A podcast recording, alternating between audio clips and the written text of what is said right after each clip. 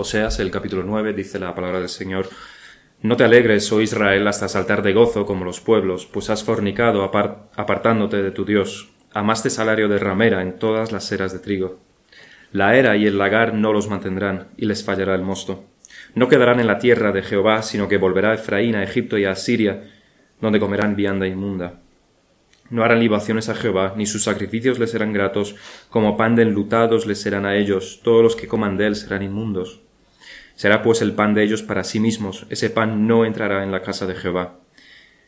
¿Qué haréis en el día de la solemnidad y en el día de la fiesta de Jehová? Porque aquí se fueron ellos a causa de la destrucción. Egipto los recogerá, Memphis los enterrará. La ortiga conquistará lo deseable de su plata y espino crecerá en sus moradas. Vinieron los días del castigo, vinieron los días de la retribución, a Israel lo conocerá. Necio es el profeta, insensato es el varón de espíritu, a causa de la multitud de tu maldad y grande odio. Atalaya es Efraín para con mi Dios, el profeta es lazo de cazador en todos sus caminos, odio en la casa de su Dios llegaron hasta lo más bajo de su corrupción como los días de Gabá. Ahora se acordará de su iniquidad, castigará su pecado. Como uvas en el desierto allá Israel, como la fruta temprana de la higuera en su principio vías vuestros padres. Ellos acudieron a Baal peor, se apartaron para vergüenza y se hicieron abominables como aquello que amaron.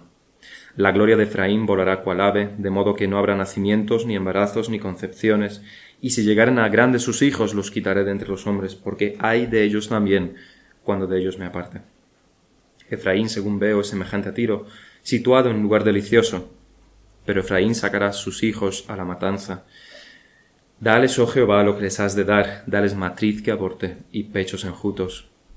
Toda la maldad de ellos fue en Gilgal, allí pues les tomé aversión, por la perversidad de sus obras los echaré de mi casa, no los amaré más, todos sus príncipes son desleales, Efraín fue herido, su raíz está seca, no dará más fruto, aunque engendren, yo mataré lo deseable de su vientre.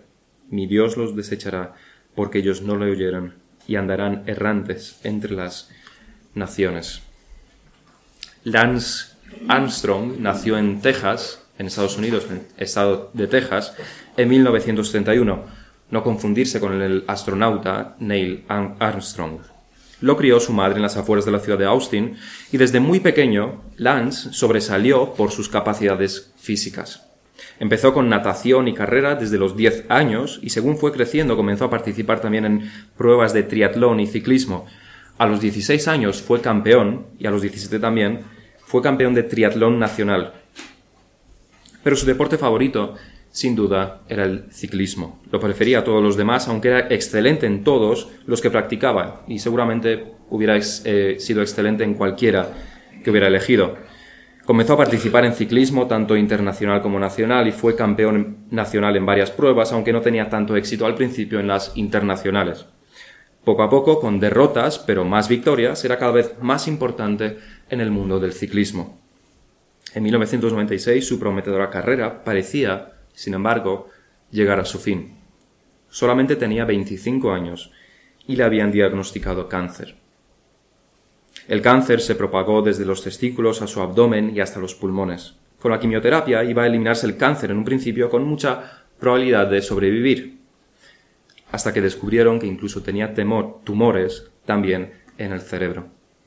Sus probabilidades de supervivencia bajaron drásticamente. Aún así, después de intensivos tratamientos, se libró del cáncer definitivamente en el año 97 y estaba decidido a, competir de nuevo, aunque nadie creía que iba a ser capaz. Participó en varias competiciones y parecía que estaba en plena forma. Nadie esperaba que se recuperase tan rápido. De hecho, en 1999 ganó el Tour de Francia, el evento más importante de ciclismo más importante del mundo y más famoso. Pero ahí no terminó, volvió a ganar también en el año 2000. Y al siguiente, y otras dos veces más, llegando a ganar cinco Tours de Francia. Solamente cuatro ciclistas habían conseguido semejante hazaña hasta entonces, y nadie lo ha superado hasta ahora. Pero Armstrong no terminó ahí. Ganó dos veces más el Tour de Francia, teniendo un impresionante récord de siete victorias en este Tour. Contratos millonarios muchos millones más que ganó con publicidad, probablemente el deportista más respetado y venerado del mundo cuando se retiró inicialmente en 2005. porque los ciclistas son bastante más respetados que los futbolistas por el mundo del deporte, que los futbolistas, por ejemplo, y con mucha razón. Armstrong tenía todo lo que un deportista quiere tener, quería, quiere y querrá tener. Récord de copas, de medallas, multitudes de dinero, reconocimiento internacional y sobre todo mucha fama y gloria. Estaba en la cima donde millones de deportistas, todos los deportistas, quieren estar. Pero toda su gloria iba a venirse abajo. Comenzaron las investigaciones a su persona por presunto dopaje, después de que varios compañeros lo acusaran de ello. Investigación tras investigación, todo salió a la luz. Era culpable de dopaje. Las agencias mundiales de ciclismo le quitaron todos los títulos que ganó entre el año 1999 y el 2005, es decir, todas las medallas de, los Tours de Francia y todas las demás medallas que ganó en competiciones menores. Pero no solamente se le quitó cualquier mérito, sino que también se le prohibió participar en ciclismo de por vida. El hombre que estaba en la cima se convirtió en uno de los deportistas más despreciados del mundo por sus continuas trampas y su falta de deportividad y de respeto a los demás y al deporte. Los mismos que le entregaron las más valiosas medallas y los subieron a la cima, ahora se las quitaba y le despeñaban por esa misma cima. Toda su gloria le fue quitada, todas las buenas palabras ahora eran insultos para él, todas las medallas, crímenes del deporte, toda su fama es desprecio, su gloria le fue quitada. Y creo que la vida de Lance Armstrong es un ejemplo bastante bueno de lo que está pasando en el texto que hemos leído. Es de hecho una descripción de lo que está pasando en, a lo largo de todo el libro de Oseas, que es una sentencia de muerte al pueblo de Israel. Es el documento divino que certifica el rechazo definitivo de Israel como nación, como pueblo elegido de Dios, particularmente el reino del norte. Es el documento que certifica su rechazo definitivo. En este capítulo hay dos maneras específicas por las cuales Dios le quita la gloria que una vez tenía a Israel. Primeramente le quita la gloria de la religión verdadera. En segundo lugar le quita la gloria de un futuro de bendición. Israel había sido elegido el pueblo de Dios y Dios le dio sus mandatos, Dios le dio sus leyes, Dios se hizo conocer a ellos como no lo hizo con ninguna otra nación, le dio la religión verdadera. Ahora se la quitaría. En segundo lugar, le quita también la gloria de un futuro de bendición, o directamente la gloria de un futuro. Pero antes de ver estas dos cosas, estudiamos el capítulo de manera más general. Y en último lugar también veremos una oración que el justo hace. Así que primeramente la visión general del capítulo, en segundo lugar la gloria de la religión verdadera quitada, y en tercer lugar la gloria de un futuro quitada. Y en cuarto lugar, veremos la oración del justo. El capítulo 9 de Oseas, el capítulo 9 no difiere de los anteriores capítulos en el tono, salvo porque las acusaciones se van intensificando cada vez más. Se va añadiendo más detalles sobre el futuro de Israel, su perdición está cada vez más cerca y los detalles se van desvelando. En los primeros capítulos, decíamos, ya se nos advertía definitivamente sobre el destino del reino del norte iba a ser aniquilado y destruido para nunca volver a ser lo mismo, para nunca ser lo que debería haber sido. Pero también encontrábamos promesas, como leíamos, que como leíamos el apóstol Pablo aplica a la era del Nuevo Testamento a la Iglesia. Pero encontrábamos condenación y promesas también en el primer capítulo, acusación y amor hacia Israel. Encontrábamos ambas cosas. Ya no lo encontramos en este capítulo, en estos capítulos de hecho. No hay ni un rayo de luz, no hay ninguna esperanza para Israel. El primer versículo de, de por sí es devastador. No te alegres, oh Israel. No tienes ningún motivo de alegría. No tienes ninguna razón para estar contento ni alegre. Solo hay muerte y retribución para ti. Probablemente su motivo de alegría es que las cosas les iban relativamente bien tienen que comer, parece que las alianzas con otras naciones funcionan, y aunque estén sumidos en la idolatría, Dios no los ha castigado, y piensan que no lo hará. Así que se alegran, piensan que todo les va bien, que todo seguirá igual que hasta ahora. En medio de su impía alegría, la voz del Señor truena. No te alegres, oh Israel. Las otras naciones se alegran en medio de su pecado. Les da igual Dios. Ellos viven una vida totalmente ajena a la verdadera religión y a algunos les va mucho mejor, de hecho, que a Israel, aun con toda su idolatría. No te alegres, oh Israel, hasta saltar de gozo, como los pueblos. Hay un pecado que Israel tiene que los demás pueblos no tienen. Has fornicado apartándote de tu Dios. Ciertamente todo ser humano ha abandonado a Dios al no creer en Él y al no servirle como Él requiere. Pero Israel tiene un pecado mayor, porque Dios a ellos se les ha revelado específicamente, cosa que no ocurrió con los demás pueblos. Son culpables de un delito bastante mayor. Así que los demás pueblos se pueden alegrar, que se alegren. Que se alegren los asirios, que salten de gozo los egipcios. Dios no tratará con ellos como tratará con Israel. Israel no es un pueblo cualquiera, sino que Dios lo eligió. Por tanto, su castigo también va a ser mayor debido a sus pecados. Y toda esta situación tiene también bastante que ver con nosotros, ¿verdad?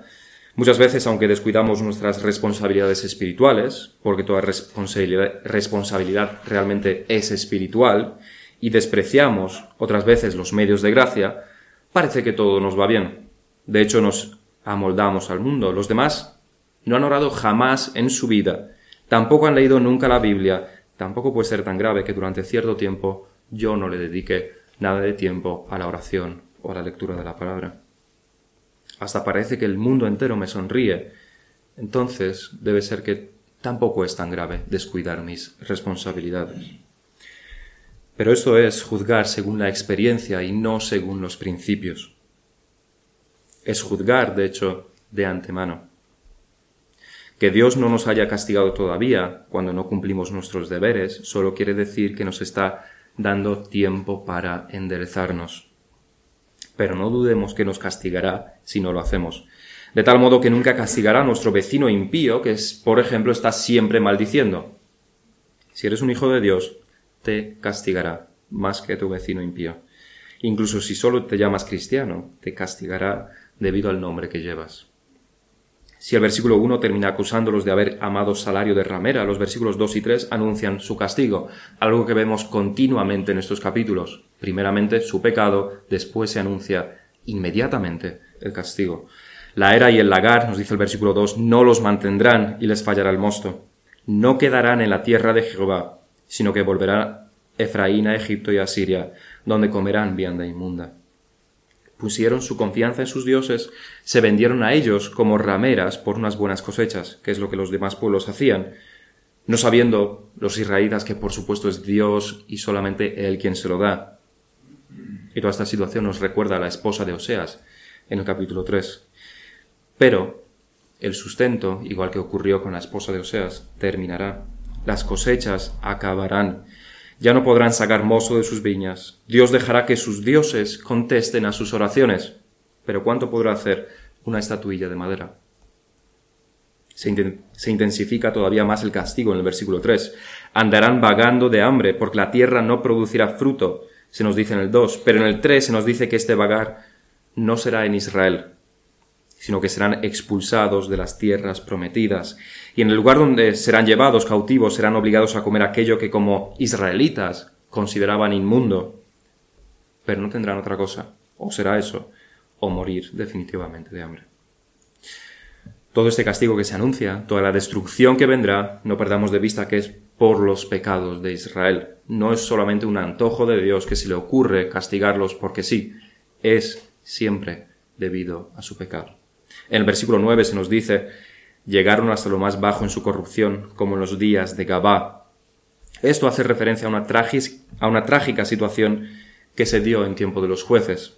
Creo que todos podremos recordar la historia narrada en Jueces 19, sobre todo por lo completamente horrible y detestable que es la historia. La historia comienza con que la concubina de un levita volvió a la casa de su padre en Belén después de haberle sido infiel y este, el levita, se va para buscarla y traerla de vuelta. El capítulo comienza con un pecado, pero un pecado aceptado públicamente, que es el de la poligamia y por la infidelidad de la concubina. El asunto es que cuando el levita quiere volver a su ciudad después de haber ido a por su concubina, quieren trasnochar en la ciudad de Gabá, que es una eh, ciudad de la tribu de Benjamín. Y ahí ocurre algo que parece una perfecta imitación de lo que ocurrió en Sodoma con los ángeles que visitaron a Lot. Pero aquí el final es diferente. Los hombres de la ciudad de Gabá, benjamitas, del pueblo de Dios, quisieron abusar del levita igual que los sodomitas querían hacer con los ángeles. En ambos casos se ofreció a una mujer para sustituirlos, lo cual desde luego sigue siendo pecado. La diferencia es que los hombres de Gabá sí abusaron de la concubina del levita, hasta que finalmente murió. El levita se conmocionó tanto por la maldad de estos hombres que descuartizó a su concubina muerta y envió doce partes de ella por todas las tribus de Israel, una parte para cada tribu, con el objetivo de concienciarles sobre la maldad de la ciudad de Gabá sobre los hijos de los hijos de Benjamín. De todo esto, no sin dificultades, finalmente los benjamitas casi son aniquilados por completo, porque en vez de castigar a la ciudad de Gabá, se unieron a ellos. Y aquí Dios acusa a Efraín de llegar a los mismos niveles de pecado que se llegó en Gabá, es decir, mismo nivel de, de, pecado que se dio también en Sodoma y Gomorra, y por lo cual fueron destruidos. Recordemos también lo que decíamos en el último sermón, todo comienza con pecados de omisión. Todo comienza con no hacer algo que a nuestros ojos parece insignificante, pero no a los de Dios. Pero incluso esos pecados de omisión se transforman poco a poco en pecados de comisión. El pecado comienza a ser cómodo para nosotros. Igual que un drogadicto necesita dosis cada vez mayores, así nosotros incurriremos en pecados cada vez más graves. Basta con que demos lugar, que dejemos y que convivamos con los pecados pequeños.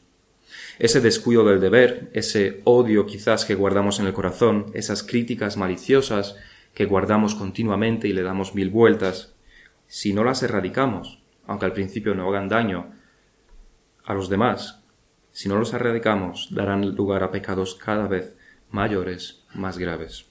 ¿Qué es lo que ocurrió con Israel? Cayeron por el pozo del pecado, se hundieron en las ciénagas del pecado hasta ahogarse en él, hasta llegar a la homosexualidad aceptada por toda la cultura. Pero eso no debe ser una sorpresa. En Romanos Pablo comienza con que se rechaza a Dios y se sustituye su culto por el culto a los ídolos, y se termina en dar al cuerpo un uso que no es el suyo. Este es siempre, siempre el final de las cosas, el final de la idolatría, el final de rechazar la verdad de Dios. Si destruimos la imagen de Dios sustituyéndolo por ídolos, siempre terminaremos destruyendo la imagen de Dios en nosotros mismos. Somos el reflejo de Dios, la imagen de Dios, y nos destruiremos a nosotros mismos. Pero incluso este pecado tan abominable es agravado por el hecho de que ellos se llaman pueblo de Dios. Es agravado por lo que Israel podía ser, tenía que ser. Tenían las leyes de Dios, tuvieron antepasados obedientes a Él, tuvieron a Abraham, tuvieron a Moisés, a David y a muchos otros que podían y debían imitar. Pero desperdiciaron absolutamente todo con su pecado, como el excelente deportista que lo echa todo a perder por un delito. El delito siempre es delito, pero más culpable hacemos al que por medio de él termina con un futuro que podía ser brillante. De esto es lo que Dios acusa a Israel en el versículo 10. Como uvas en el desierto allá Israel, como la fruta temprana de la higuera en su principio, vi a vuestros padres. Si encuentras uvas en el desierto, esa debe ser una vid bastante fuerte. Si encuentras fruta temprana en la higuera, entonces esa higuera puede estar seguro de que dará muchos higos. Falso. Israel se corrompió, no fue como sus padres.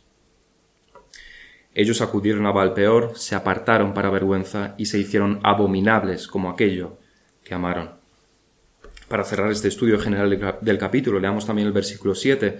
Vinieron los días del castigo, vinieron los días de la retribución, e Israel lo conocerá. Necio es el profeta, insensato el varón de espíritu, a causa de la multitud de tu maldad y grande odio. Estas palabras suenan muy parecidas a las que el Señor pronunció casi al final de su ministerio en Lucas 21. De hecho, no solo suenan parecidas, el Señor cita a Oseas cuando en Lucas 21-22 dice, porque estos son los días de retribución, para que se cumplan todas las cosas que están escritas. Y aquí es donde apunta a los profetas. Jeremías, Isaías dijeron palabras parecidas de los días de retribución, pero los expertos están de acuerdo de que la está citando de Oseas. El Señor está citando de Oseas. Y eso tiene bastante importancia teológica. Si el Señor aquí identifica la destrucción de Jerusalén con la profecía de Oseas, entonces algo bastante curioso está pasando. Porque Oseas está profetizando en un principio solamente para el reino del norte. No menciona en este capítulo a Judá, aunque sí lo hace en otros capítulos. Pero si el Señor enlaza la destrucción de Jerusalén con esto, entonces debemos saber que las promesas de destrucción del reino del norte no es solamente para ellos, sino que también Judá lo sufrirá en un futuro. El mismo fin que tuvo el reino del norte lo tendrá también el reino del sur, Judá.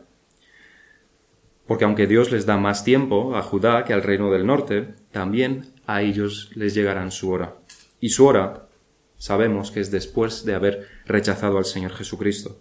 Porque recordemos que Lucas 21 no se refiere a unos tiempos del futuro lejano, que es como normalmente se interpreta en el mundo cristiano. No se refiere a esos tiempos apocalípticos del fin, porque estamos en el tiempo del fin desde que el Señor ascendió, sino que lo que profetizó ocurriría en esa misma generación en la destrucción de Jerusalén. Recordemos que toda la profecía de, que Jesucristo está haciendo en Lucas 21 viene por la pregunta de cuándo será destruido el templo. Todo se refiere a la destrucción de Jerusalén. Y fue realmente destruido. Cerca de un millón de judíos fueron violentamente ejecutados y el templo destruido hasta el tiempo de hoy. Pasemos ahora al segundo punto. El corazón de este capítulo es la gloria que Dios le quita, la gloria que una vez Israel tuvo, pero que Dios se la quita a Israel. Y decíamos que se la, da, se la quita de dos maneras. La primera es la gloria de la religión verdadera. Israel, decíamos, fue bendecido como ningún otro pueblo. Dios se les reveló de muchas maneras diferentes, guió a sus ancestros, los rescató de la esclavitud de Egipto por medio de increíbles milagros, les dio la tierra que ahora tenían, pero sobre todo y ante todo, Dios se reveló a sí mismo por medio de su palabra y sus leyes, como no lo hizo con ninguna otra nación.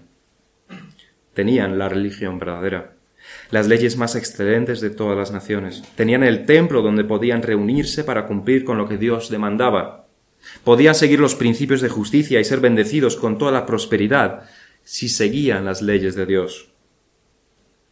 Ningún otro pueblo tuvo estas promesas. Pero ellos se apartaron de estas leyes, prefirieron las migajas de las naciones al banquete que Dios les ofrecía, prefirieron sus estatuillas de madera y de plata antes que la revelación del único Dios. ¿Y cómo les quita Dios la gloria de la verdadera religión? El versículo 4 nos lo dice, no harán libaciones a Jehová, ni sus sacrificios les serán gratos, como pan de enlutados les serán a ellos, todos los que coman de él serán inmundos. Será pues el pan de ellos para sí mismos. Ese pan no entrará en la casa de Jehová. Nada de lo que harán agradará a Dios. Por muchos actos externos, por muchos sacrificios que se hagan, por mucha actividad religiosa, aunque esté de acuerdo con la ley de Dios, nada de esto será agradable a Dios. Aunque sacrifiquen al, al más puro de los corderos, para Dios es como si sacrificasen un cerdo inmundo en sus altares. Esto nos debe recordar el Salmo 51. Los sacrificios de Dios son el espíritu quebrantado. Al corazón contrito y humillado no despreciarás tú, oh Dios. Por muchos actos religiosos y palabras adecuadas y grandes esfuerzos, si no tienes un corazón contrito y humillado, que es un corazón regenerado, no sirve para nada. Y el corazón, el tema del corazón contrito y humillado, aunque en el cristianismo se considera que sí, no es un tema subjetivo que solamente uno conoce. Todo el mundo lo puede ver en tus acciones. El espíritu quebrantado es aquel que tiene miedo al pecado y se aparta de él, y aquel que vive en obediencia a Dios. Esto desde luego es completamente externo no es algo que queda en la nebulosa, no es algo que es subjetivo, sino que se puede ver con nuestros ojos. Aunque el Señor Jesucristo no vino sino 800 años después de Oseas, tuvo que lidiar con los mismos problemas con los judíos. Se nos dice en Mateo 23, hay de vosotros escribas y fariseos hipócritas, porque limpiáis lo de fuera del vaso y del plato, pero por dentro estáis llenos de robo y de injusticia. Fariseo ciego, Limpia primero lo de dentro del vaso y del plato, para que también lo de fuera sea limpio. Hay de vosotros, escribas y fariseos, hipócritas, porque sois semejantes a sepulcros blanqueados, que por fuera la verdad se muestran hermosos, mas por dentro están llenos de huesos de muertos y de toda inmundicia. Mismo problema que con Oseas. Fijémonos que ni los israelitas de Oseas, ni los eh, judíos del Señor abandonaron la religión como tal. No dejaron de cumplir los, los aspectos externos de la religión. Ni Oseas ni el Señor les reprende por haber dejado los aspectos externos. Son reprendidos por sus corazones impíos sin arrepentimiento. En el caso de los israelitas de Oseas, sirven tanto a Jehová como a sus ídolos. Y no hay un corazón devoto que está listo para cumplir los preceptos de Dios a toda costa, que es lo que se requiere de nosotros. Sirven a Dios en parte y se sirven a ellos mismos por otra parte. Que es lo que ocurría también con los fariseos. Ellos no tenían ídolos de madera, pero sus corazones eran exactamente los mismos. El arrepentimiento no les caracterizaba, no tenían un corazón contrito, no estaban dispuestos a cambiar ni a obedecer. No buscaban someterse a Dios con todo su corazón.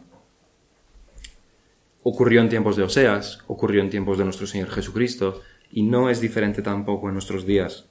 Hay muchos que hacen enormes sacrificios en el nombre de la religión, grandes esfuerzos, ofrendas cuantiosas, no faltan ni un día a los cultos y quieren estar involucrados en absolutamente todo. Se mueven de un lado a otro con continua actividad, pero no tienen un corazón humilde que luche contra el pecado en lo privado, en sus almas. No conocen a Dios, aunque su nombre esté continuamente en sus labios. Lo que debemos preguntarnos es si nosotros estamos en esa situación. Nos condenaría Oseas, porque aunque hagamos muchos actos externos, nuestro corazón y nuestras mentes están llenas de nosotros mismos, de perseguir nuestros deseos. O buscamos servir a Dios en justicia y en piedad, y en piedad, y luchamos contra el pecado para ello. Por otro lado, nuestra situación es aún más terrible si tampoco cumplimos con los actos externos. Dios requiere actos externos, pero que vengan de un corazón limpio. Y tenemos claro que un corazón impío puede producir actos externos y un corazón justo también. Pero el corazón regenerado no solamente puede producir actos externos, no solamente puede traer fruto, sino que debe hacerlo. Debe producir actos externos, debe traer fruto. Si decimos que nuestros actos externos son venir a la iglesia todos los domingos, los fariseos se reirían en nuestra cara y con razón. Recordemos que el Señor dice en el Sermón del Monte, porque os digo que si vuestra justicia no fuere mayor que la de los escribas y fariseos, no entraréis en el reino de los cielos. Nosotros no debemos hacer menos que los fariseos, sino más, pero que salga de un corazón regenerado. En Mateo 23, que también leíamos antes, nos dice el Señor, hay de vosotros, escribas y fariseos hipócritas, porque diezmáis la menta y el, eneldo y el comino, y dejáis lo más importante de la ley, la justicia, la misericordia y la fe. Y esto es para el evangelicalismo de nuestros días. Dice el Señor, esto era necesario hacer, sin dejar de hacer aquello. No debemos elegir entre una o la otra, sino las dos. El espíritu evangélico de nuestros días, es decir, es centrarnos en lo interno y subjetivo y no en los actos externos. Pero eso, al fin y al cabo, no es más que una excusa barata para no cumplir uno con su deber. Esto, nos dice el Señor, era necesario hacer, esos actos externos que hacían los fariseos, sin dejar de hacer aquello. No debemos elegir entre un corazón puro o buenas obras, actos externos, sino debemos tener los dos. La pregunta es, ¿cómo sirves tú a tu iglesia? Estos son los actos externos. Presentarte aquí no es demasiado. Como decíamos, los fariseos se reirían en nuestra cara. ¿Cómo sirves a tu iglesia? Porque es así como se sirve a Dios.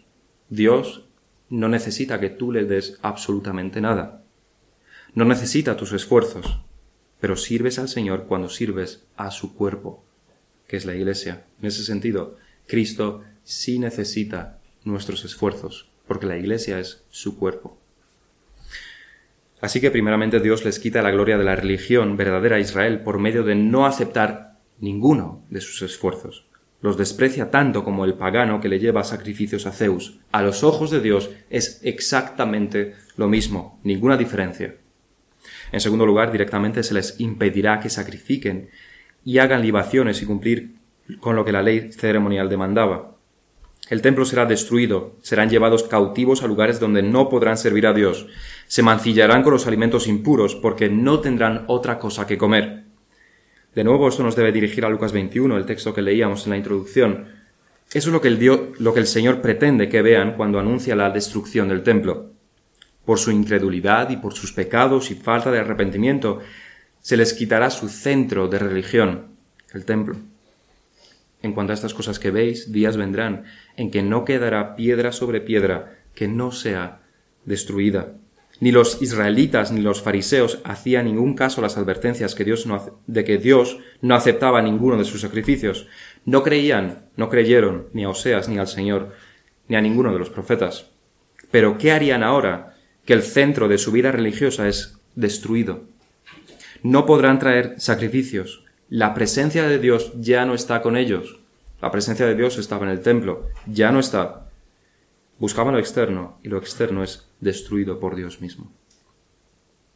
Y por eso se les lanza una pregunta que debería haberlos llevado al arrepentimiento. Si se les quita la tierra dada por Jehová, si se les quita los sacrificios, si se, quita, se les quita el templo, se nos dice en el versículo 5 creo que es, ¿qué haréis en el día de la solemnidad y en el día de la fiesta de Jehová, porque no hay templo donde cumplir lo que Dios requiere. No hay lugar de reunión, no hay casa de Dios. Aún a día de hoy los judíos se siguen teniendo que hacer esta pregunta. Porque ahora mismo no son diferentes de las naciones, no hay nada que los distinga, no pueden ofrecer sacrificios por sus pecados. Son como cualquier otra nación, su gloria les ha sido quitada, su religión es falsa, les ha sido quitado su motivo de gloria, igual que al ciclista Armstrong le fueron quitadas todas sus medallas y fue vetado para siempre. Lo mismo ocurre con Israel. Es lo que ocurrió al Israel de Oseas y es lo que ocurrió a los judíos del tiempo del Señor. Si lo primero que les es quitado es la gloria de la religión verdadera, lo segundo que se les quita es la gloria de un futuro. El versículo 11 y 12 nos dicen, La gloria de Efraín volará cual ave, de modo que no habrá nacimientos, ni embarazos, ni concepciones. Y si llegaren a grandes sus hijos, los quitaré de entre los hombres, porque hay de ellos también, cuando de ellos me aparte. Cualquier nación sabe que los hijos son el futuro de esa nación, que los nacimientos, más que la paz, más que, la prosperidad, es lo que mantendrá vivo un Estado. Lo sabían de sobra los israelitas, dando muchísima importancia a la familia, a los hijos, a los nacimientos, que es lo que Dios les enseñó también en la ley. Y lo saben incluso los estados actuales, aunque no hacen absolutamente nada por enmendar lo que en unas décadas será el fin de Europa tal como la conocemos. Porque sin hijos no hay futuro. Y no hay suficientes hijos. Nuestra sociedad moderna está sufriendo el mismo castigo que Dios impuso a los israelitas aquí, aunque por diferentes vías. La gloria de Efraín volará cual ave, nos dice, de modo que no habrá nacimientos, ni embarazos, ni concepciones. Una de sus glorias es la religión verdadera. Otra de sus glorias, como de cualquier nación, es un futuro. Pero se le será quitado. Si bien esto se da de manera más directa en Israel, porque será por el hambre, por el cautiverio, porque Dios cierra sus matrices, en nuestros tiempos no es tanto por esto como por el hecho de que la sociedad misma ha elegido autodestruirse, más o menos conscientemente. Pero el fin será el mismo. Ambas civilizaciones están abocadas al fracaso. Israel desapareció y nunca más se recuperó de lo que era. Ya no eran israelitas después de la conquista de Asiria, aniquilados para siempre aunque no lo leeremos, esto no es más que el cumplimiento de lo que en Deuteronomio se les anuncia en repetidas ocasiones. Si no cumplen los mandatos de Dios, serán destruidos. Si no cumplen sus leyes, serán desechados.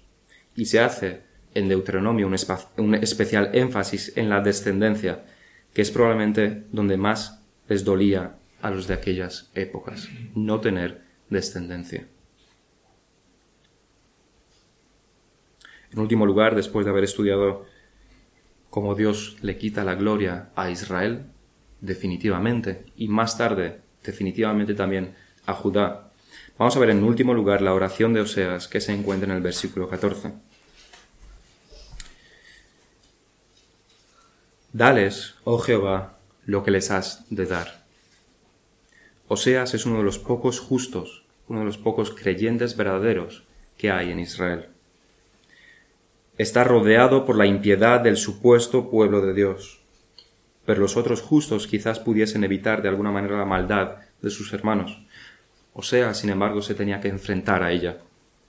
Y al enfrentarse a ellos, solamente empeoraba las cosas porque el rechazo alto y claro de los israelitas a la palabra de Dios solamente añadía pecado sobre, sobre pecado a su pecado. Oseas lo ve, sufre por ello su mente no alcanza a comprender la terquedad de sus hermanos. Y en este versículo 14 hace una oración.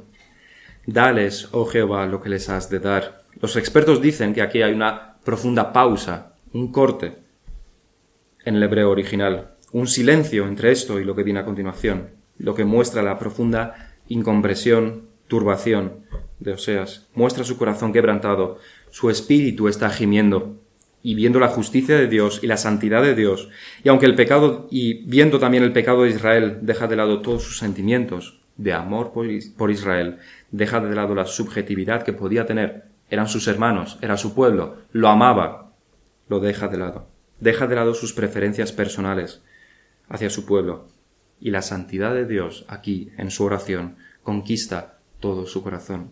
Lo único que puede orar viendo a Israel, viendo la santidad de Dios, es, dales, oh Jehová, lo que les has de dar, dales matriz que aborte y pechos enjutos. Oseas, viéndolos, viendo su pecado, no puede orar para su bien. La justicia demanda que sean aniquilados. La santidad de Dios debe ser reivindicada. Deben ser destruidos. Es el Espíritu de Dios quien hace esta petición a través de Oseas y las implicaciones de esta petición son muchas. La primera es que esta es una oración de castigo y juicio que salen de los labios de un justo. Pero no es nuevo para nosotros, ya vimos como en Apocalipsis los santos piden, oran fervientemente que su sangre vertida sea vengada. Decimos que la oración es alinearse con la voluntad de Dios, y aquí Oseas es lo que está haciendo. Debemos orar según la palabra de Dios, y en su palabra hay muchos juicios. Nuestras oraciones no deben ser peticiones de milagros y portentos, de lo cual el cristianismo está lleno. Nuestras oraciones no deben ser irracionales. Oseas no está pidiendo que Dios milagrosamente convierta a todo el pueblo de Israel después de ver toda su maldad. No está pidiendo eso. Ya ha visto su fin y ora en acuerdo a ello. Así que, por ejemplo, cuando vemos a un creyente, aunque sea uno de nuestros hermanos, que no viven de acuerdo a los mandatos de Dios y que no quiere corregir su camino, por mucho que se le, se le diga, ¿qué es lo que debemos orar? Que Dios le dé luz, por supuesto. Orar para su arrepentimiento. Desde luego, esto es acorde a la palabra de Dios.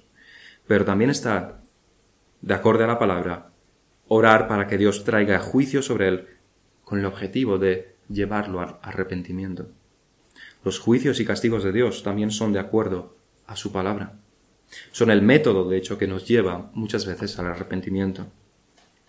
Y esto, la oración de Oseas, se sale bastante de lo simpático y de la sonrisa que se predica en nuestros días. Pero es que las escrituras no son de simpatía ni de sonrisitas evangélicas, son asuntos de vida o muerte. Las demás implicaciones de esta oración las veremos también en el siguiente sermón, si Dios lo permite. Para concluir, vamos a hacer algunas preguntas. Viendo el estado de Israel, su declive total hasta su destrucción, que solamente es un presagio de lo que pasará también con Judá cuando definitivamente rechacen al Señor, viendo todo esto, ¿qué hacemos nosotros para no ir por el mismo camino? Y esto lo podemos aplicar a nivel de iglesia, a nivel de familia, a nivel personal, que es en lo que nos centramos. ¿Qué estás haciendo tú particularmente para no terminar en el mismo sitio que los israelitas? venir a la iglesia no es suficiente. Los israelitas iban al templo. Los fariseos iban al templo más de lo que nosotros venimos a la iglesia. No es suficiente. Es necesario, pero no es suficiente. Estás cuidando tu alma, oras por tu alma, le pides a Dios con sinceridad por el perdón de tus pecados y para que te siga mostrando más pecados que todavía no has identificado. Estás dispuesto a corregir tus pecados, por mucho que vaya en contra de tus deseos. ¿Qué pecados has mortificado? ¿Contra qué pecados has luchado y has tenido victorias en este último año? La segunda pregunta y última es la siguiente. Vemos la vida súper religiosa de los israelitas y de los fariseos, pero mezclado siempre con un corazón malvado. Suponiendo que nuestro corazón es regenerado, ¿se reirían los fariseos de nuestros actos religiosos, ínfimos, pequeños, pobres? Nuestra justicia, nos decía el Señor, debe ser mayor que la suya. Nuestros actos deben superar lo que hacían los, los fariseos. Nuestro sacrificio debe ser más grande que el suyo. Lo es. O somos como sacos que son transportados cada domingo a la iglesia y no tenemos nada más que aportar que nuestra mera presencia. Cristo necesita que le sirvamos porque su cuerpo es la iglesia. Vamos a terminar en oración.